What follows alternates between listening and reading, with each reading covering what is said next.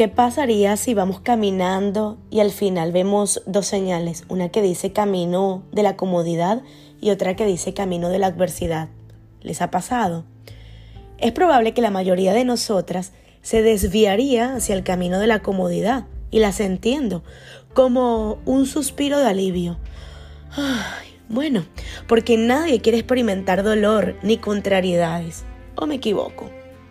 No obstante, las dificultades son parte esencial del viaje espiritual que nosotras mujeres como creyentes vivimos a lo largo de nuestra vida.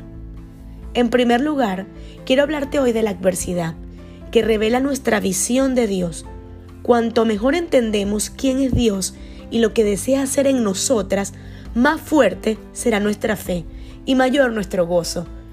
Pero si nos centramos en los aspectos negativos de nuestras circunstancias, solo los negativos, los negativos, comenzaremos a dudar de la amorosa soberanía y ese poder tan grande de buenos propósitos que tiene nuestro papá para nosotras. En segundo lugar, quiero hablarles de la adversidad, que nos enseña la verdad sobre nosotras mismas esas actitudes pecaminosas, negativas y las prioridades equivocadas a menudo salen a la superficie en tiempos difíciles, en tiempos de aflicción. ¿No les ha pasado cuando tienen una pequeña discusión con su hermano, con un amigo, con el esposo, qué sé yo?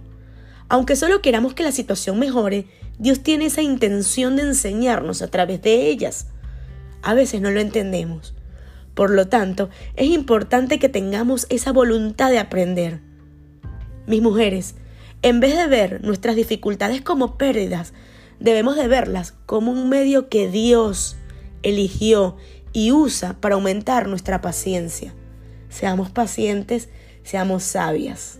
Gracias por escucharme en este pequeño podcast y compartirlo con otra persona que lo necesite. Soy Jennifer Morera y recuerda seguirme en mis redes sociales.